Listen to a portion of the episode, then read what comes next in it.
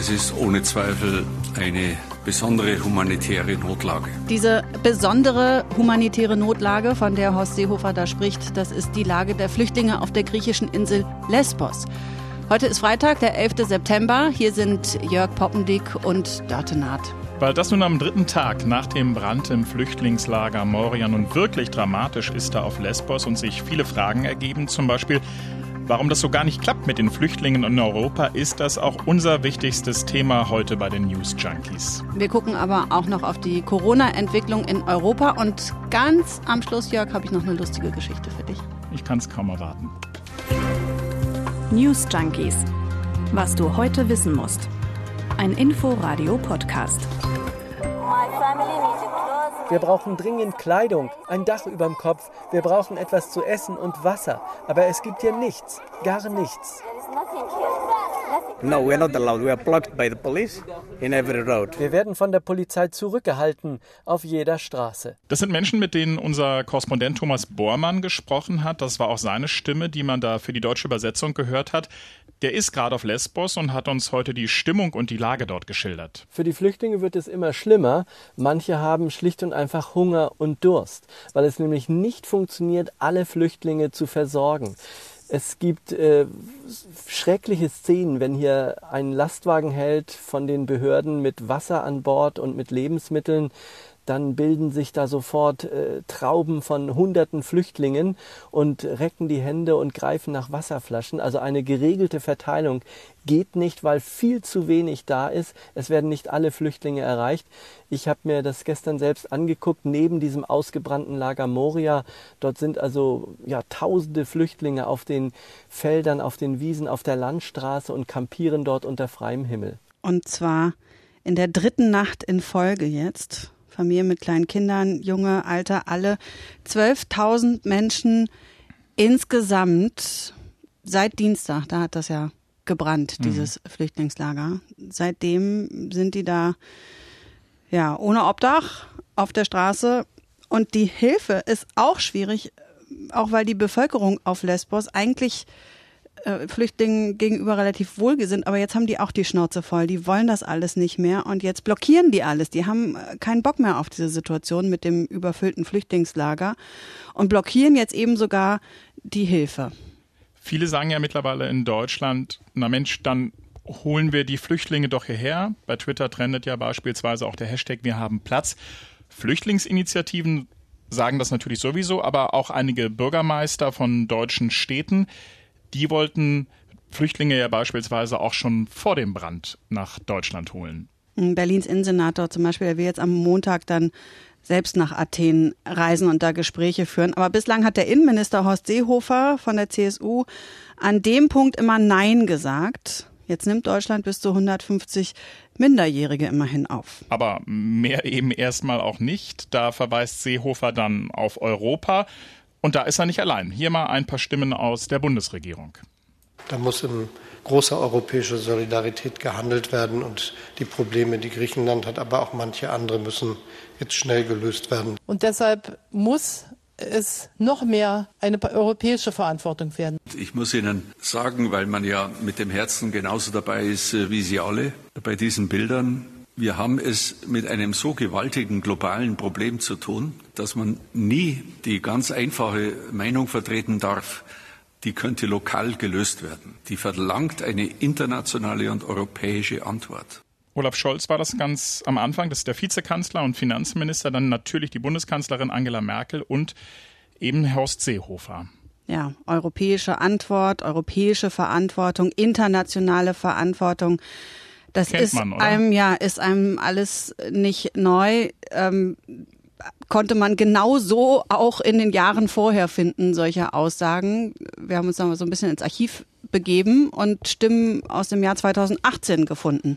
Wir brauchen eine europäische Lösung. Wir brauchen ein gemeinsames europäisches Asylsystem. Wir müssen hier Ergebnisse haben und es bringt jetzt nichts, auf Zeit zu spielen, sondern wir brauchen eine europäische Lösung.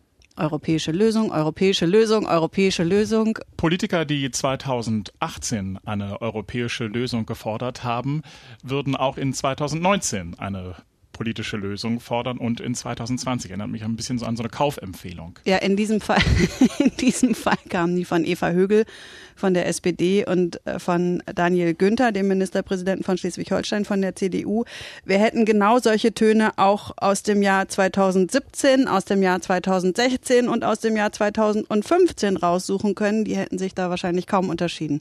Weil sich Europa eben nicht einigen kann, nicht in der Lage ist. Die sind da enorm verstritten, richtig verkracht und zwar seit 2015, als eben viele Flüchtlinge nach Europa gekommen sind. Ich habe heute Morgen mit unserer Korrespondentin in Brüssel telefoniert und die sagt, das ist im Grunde ein toxischer Streit. Darüber will im Grunde kaum noch ein Politiker reden oder streiten. Im, Im, Grunde würden Sie lieber über den Brexit reden. Das, das will was heißen, ne? Brexit ist ja jetzt Absolut. nicht gerade das angenehmste Thema für Europapolitiker. Es wird gestritten über viele einzelne Aspekte, über ein gemeinsames Asylsystem.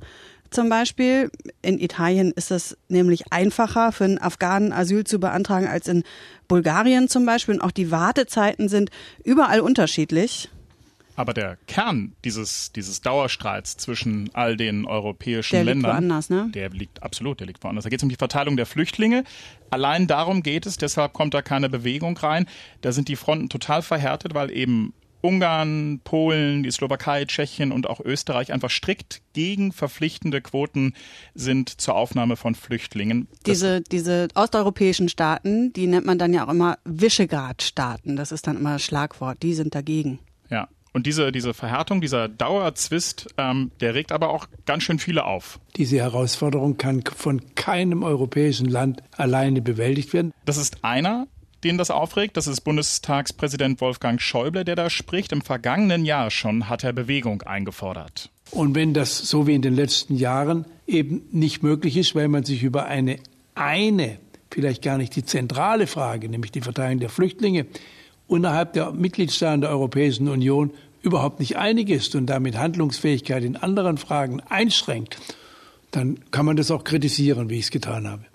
Handlungsfähigkeit ist eingeschränkt. Hm. Jetzt beschäftigt sich nicht jeder tagtäglich mit Europapolitik und auch nicht mit Asylpolitik.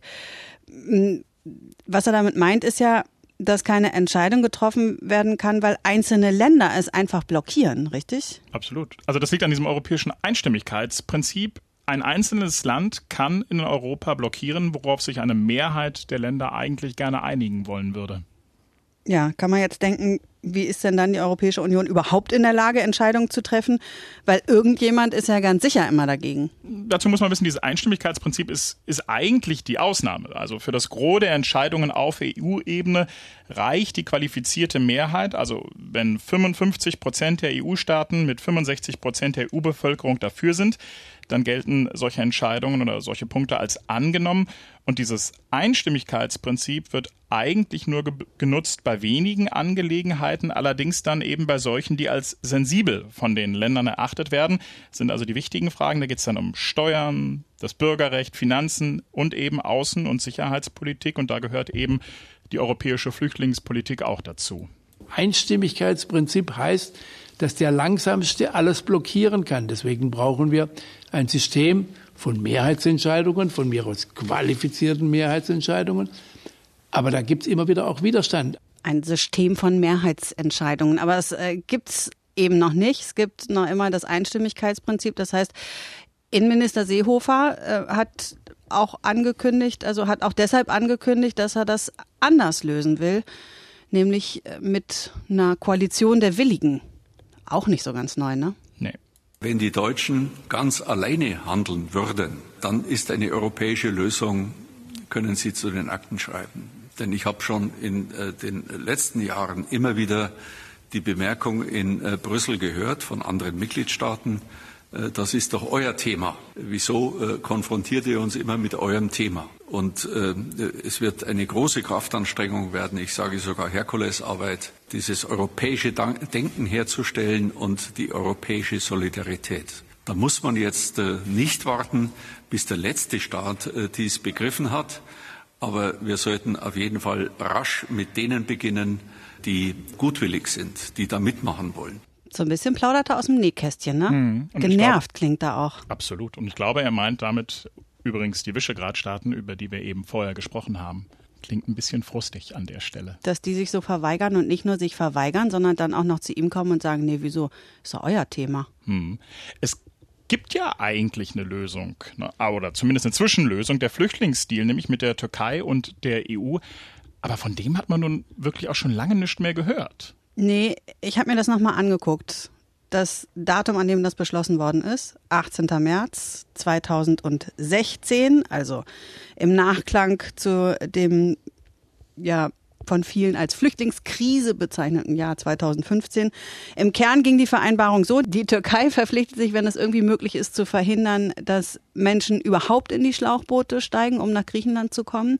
Und jeder Flüchtling, der dann aber doch auf einer griechischen Insel ankommt äh, und dessen Asylantrag abgelehnt wird, der wird dann auf Kosten der Europäischen Union zurückgebracht in die mhm. Türkei und dafür darf dann aus der Türkei ein Syrer beziehungsweise eben genau die gleiche Anzahl an Menschen ähm, in die Europäische Union ausgeflogen und dort neu angesiedelt werden. Aber auch schon da haben sich nur wenige Länder der Europäischen Union bereit erklärt, diese Syrer und Syrerinnen überhaupt aufzunehmen. Aber es gab ja auch Umverteilungen, also direkt aus Griechenland. 2018 wurden zum Beispiel fast 35.000 Menschen aus Griechenland in andere europäische Länder umgesiedelt. Das hat aber nicht so richtig für viel Aufmerksamkeit gesorgt damals. Letztlich stranden aber ganz, ganz viele dieser Flüchtlinge auf griechischen Inseln. Das ist ganz interessant ne, mit diesen 35.000 Menschen, weil jetzt reden wir da über 12.000 auf mhm. Moria. 2018 war es irgendwie ziemlich geräuschlos mit diesen 35.000. Aber das mal nur am Rande. Warum so viele Flüchtlinge stranden auf den griechischen Inseln? Weil deren Asylanträge einfach nicht schnell genug bearbeitet wurden. Da gab es auch immer wieder Zwist zwischen Griechenland und der EU-Ebene. Teilweise sind da Beamte zur Unterstützung hingeschickt worden. Ähm, Griechenland sollte die Verwaltung besser hieß, äh, organisieren, hieß es da immer wieder, auch von deutscher Seite. Griechenland wiederum hat immer gesagt, das funktioniert so aber gar nicht. Das sind zu viele, das schaffen wir nicht. Und weil es eben Teil dieses Deals mit der Türkei war, dass die Flüchtlinge von den Inseln, also von da, wo sie angekommen sind, wieder in die Türkei gebracht werden, von diesen Hotspots, wie sie da äh, hießen, ist da genau der Engpass entstanden. Und dann ist das Abkommen zwischen der Türkei und der EU ja letztlich dann ganz in die Brüche gegangen. Da gab es sowieso schon immer Uneinigkeit, vor allem was die finanzielle Unterstützung der EU anging für die Türkei und die Visaliberalisierungen für Türken in der EU. Da hat man sich immer gestritten. Da ging es ja dann auch um diesen Terrorparagraphen und so. Das war Ende Februar. Da hat dann die ähm, Türkei die Grenzen plötzlich geöffnet und zwar zu Griechenland und Bulgarien. Da also ich kann mich noch gut an diese Bilder erinnern, als dann plötzlich beispielsweise mit ja, Wasserwerfern auf die Flüchtlinge Wasser geschossen wurde. Hm, das war direkt bevor die Corona-Pandemie so richtig ankam mhm. in Europa. Griechenland hat dann alle Menschen, die da ankamen, direkt zurückgewiesen und da begann das offenbar auch, dass Griechenland Flüchtlinge auf dem Wasser und teilweise auch direkt von den Inseln zurückdrängte, sogenannte Pushbacks. Eigentlich ist das nicht vereinbar mit der Genfer Flüchtlingskonvention und auch nicht mit der Europäischen Menschenrechtskonvention, haben sie offensichtlich trotzdem gemacht. Und die Welt war mit Corona beschäftigt und irgendwie wollte sich auch keiner in der EU so richtig damit beschäftigen oder hm. dahin gucken. Schon das war ja nun nur eine Zwischenlösung. Jetzt hat die EU-Kommission gesagt, dass sie Ende September dann mal endlich neue Vorschläge vorlegen will. Eigentlich hatte sie das schon ähm, vor Anfang des Jahres. Und zwar Vorschläge, wie eben dieses blockierte System in der EU-Migrations- und Asylpolitik ähm, ja, reformiert werden kann. Das ist natürlich eine ziemlich lange Perspektive, auch für die Menschen da auf Lesbos. Ne? Viele Menschen machen sich ja mittlerweile Gedanken, ich auch, wohin geht's oder wohin kann's überhaupt gehen in den Herbstferien? Hashtag Corona. Wir beispielsweise wollten eigentlich nach Prag mit dem Zug, ist ja nicht sehr weit, sehr schön da. Das funktioniert noch nicht. Seit wenigen Tagen steht auch Prag auf der roten Liste. Ja, nicht nur Prag, ne? Um uns herum überhaupt steigen die Zahlen im Moment. Sieht nicht so richtig gut aus. Also aus Österreich beispielsweise heißt es jetzt, da hat man die landesweiten Maßnahmen wieder verschärft. Und zwar von Montag an muss ausnahmslos in allen Geschäften wieder ein Mund-Nasenschutz getragen werden. Das gilt dann auch für die Beschäftigten in den Lokalen. Also auch da hat man ähm, ja, die Handbremse wieder ein Stück weit angezogen. Hm, und wenn man nach Frankreich guckt, ins andere Nachbarland, da begleiten uns ja schon die ganze Woche lang die Meldung, dass die Zahl der Infektionen einen Rekord nach dem nächsten erreichen. Fast 10.000 Neuinfektionen gibt's da pro Tag im Moment. Und auch wieder vollständig belegte Intensivstationen bei Marseille zum Beispiel. Die Region da und Paris, das sind die besonders betroffenen Regionen im Moment. Am Donnerstag, nur mal um einen Vergleich zu schaffen, am Donnerstag wurden im ganzen Land knapp 615 Covid-19-Erkrankte in, auf Intensivstationen behandelt.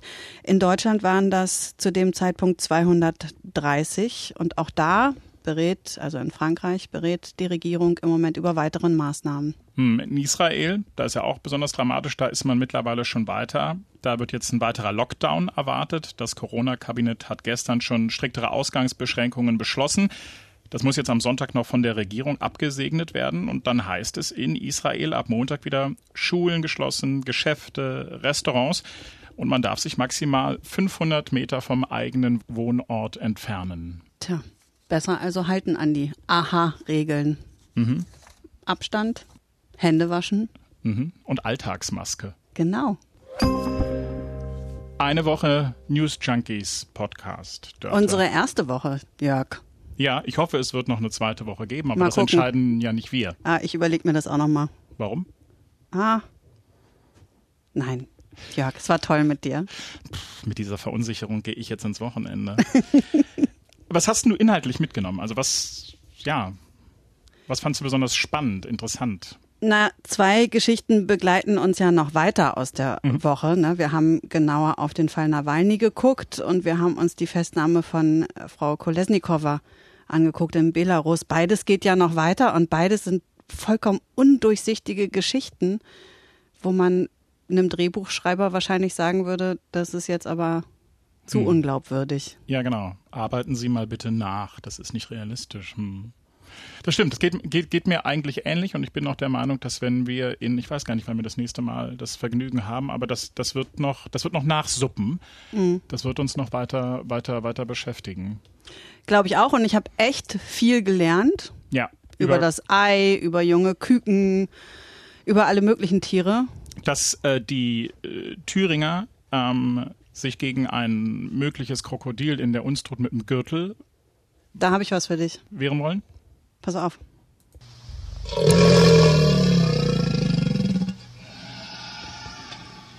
Boah, dieses Luftholen am Ende, das finde ich am gruseligsten. Aber das ist kein Krokodil, oder? Doch, das war ein Krokodil. Das ist ein Krokodil. Ja, ich habe mich nämlich eben gefragt, wie macht eigentlich ein Krokodil? Dann habe ich das mal eben gegoogelt. Hier. Boah, das ist aber ein das ist aber ein äh, hungriges Krokodil. Nee, soll ich dir was verraten? Das fühlt sich wohl. Das ist so, wie wenn Katzen schnurren. Mhm. Und woran machst du das fest? Dass ich das habe ich da gelesen. Das hat der Tierpfleger gesagt. Ich habe vergessen, wie das Krokodil hieß. Der hat gesagt, der, dem geht's gerade gut, der fühlt sich wohl. Hm. Man hat ja das schon mal gesagt, ne? Mit dem Internet und nicht alles glauben. Ja, aber das war eine glaubwürdige journalistische Quelle. Es gibt übrigens auch Neuigkeiten vom Krokodil in der Unstrut. Damit hast du ja die Woche begonnen. Ich dachte, ich beende sie jetzt damit. Die haben nämlich eine neue Taktik entworfen, wie sie versuchen, dieses Krokodil zu finden. Sie haben einen Huhn über den Fluss gehängt. Es wird immer verrückter. ja, wirklich. Mit einem Gürtel? sie haben ein Huhn dahin gehängt, weil sie mit einer Wildkamera ein Bild machen wollen von dem Krokodil und hoffen, dass das Krokodil sich dieses Huhn schnappt und jede Nacht äh, hängen sie das Huhn ab und am Morgen hängen sie es wieder auf, weil sie nicht wollen, dass nachts ein Fuchs zum Beispiel oder ein Waschbär dieses Huhn holt. Mich würde interessieren, was die Tierschützer dazu sagen. Sollen wir jetzt einfach Tschüss sagen? Man kann doch, danach, danach kann nichts mehr kommen, oder? Wir könnten jetzt noch ähm, über Krokodilrezepte reden, aber ich fürchte, dann wird es immer absurder. Deshalb sagen wir Tschüss. Schönes Wochenende. Wir freuen uns. Über Rückmeldung freuen wir uns. Das müssen wir auf jeden Fall noch ja. sagen. Newsjunkies at inforadio.de ist unsere E-Mail-Adresse. Gerne Kritik, gerne Lob. Wir freuen uns, wenn ihr uns abonniert und wir freuen uns auf das Wochenende, wünschen euch auch ein schönes Wochenende. Und am Montag begrüßen euch bei den News Junkies Leonie Schwarzer und Jens Lehmann. Jens Lehmann, genau. Viel Spaß mit denen. Bis Montag. Genau. Tschüss. Tschüss. News Junkies. Was du heute wissen musst. Ein Podcast von Inforadio. Wir lieben das Warum.